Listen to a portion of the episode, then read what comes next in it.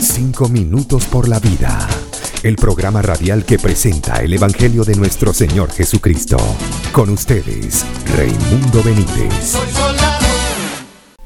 Bienvenidos a Cinco minutos por la vida.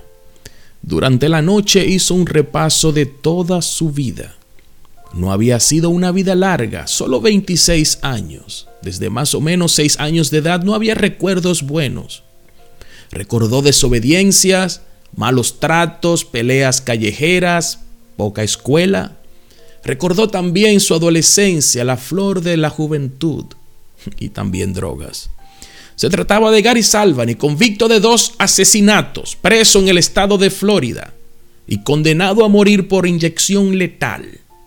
A, los seis, a las seis de la mañana fueron por él a su celda. Había llegado la hora. Gary se puso de rodillas y elevó una sencilla oración a Dios. Luego caminó humildemente. Custodiado por dos guardias hasta la cámara de ejecución, allí le dijo a, a los presentes, los amo a todos. Denle un beso de despedida a papá y a mamá, yo me voy con Cristo. Y Gary Salvani murió en la camilla de ejecución de la prisión. Murió como creyente en Cristo, informó el capellán y todos los diarios lo citaron como murió como creyente en Cristo. Amable oyente, tal vez usted se haga la siguiente pregunta. ¿Cómo puede morir como creyente en Cristo un hombre que es ejecutado por dos homicidios violentos? O tal vez se pregunte cómo puede morir como creyente en Cristo un hombre que vivió toda su vida como un rebelde. O tal vez te preguntes, ¿cómo puede una persona llegar al fin de sus días con un tubo insertado en un brazo por donde le llega la solución letal por homicida y todavía morir como creyente en Cristo? Amable oyente, tal vez parece ilógico. Parece ilógico y absurdo y contradictorio, pero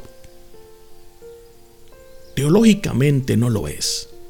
Ese muchacho que desde la adolescencia anduvo en drogas, que se relacionó con delincuentes y se hizo al fin delincuente él mismo, escuchó en la cárcel buena noticia de Cristo. Allí supo que Cristo había muerto por sus pecados y que solo era necesario creer en Él y aceptar esa obra bendita para recibir la redención completa, el perdón absoluto, el regalo de vida eterna.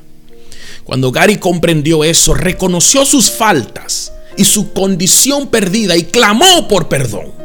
Jesucristo lo perdonó y lo recibió en su reino celestial, igual que al criminal arrepentido que fue crucificado al lado suyo en esa cruenta cruz.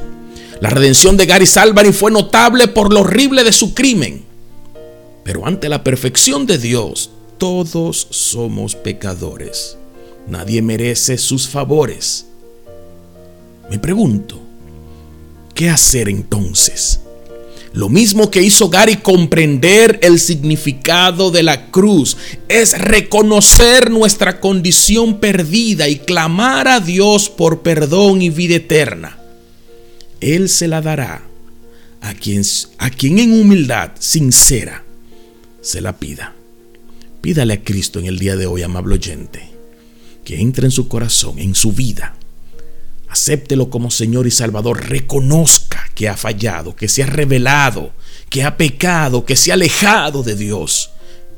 Todos nosotros hemos pecado, todos nosotros nos hemos revelado, todos nosotros hemos fallado.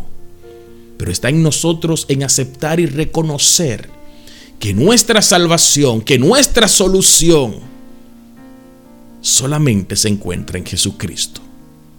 No es una teoría, no es algo pasajero o un mito, un cuento de hadas. Solamente se encuentra en el Hijo de Dios, en Jesucristo. Acéptelo en el día de hoy como Señor y Salvador, así como hizo Gary. Murió como creyente en Cristo. Escríbeme un email predicador888 arroba gmail.com hasta la próxima. Bendiciones. Cinco minutos por la vida. El programa radial que presenta el Evangelio de nuestro Señor Jesucristo.